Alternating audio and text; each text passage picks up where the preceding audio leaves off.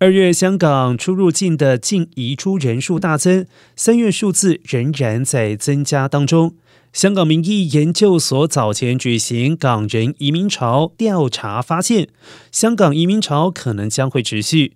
有两成四受访者表示有计划移民，较半年前上升四个百分点。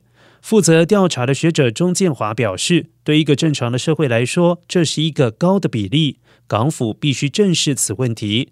对此，香港特首林郑月娥表示，香港近几个月有人才流失，有机构或者是企业的高管人员离开香港是不争的事实。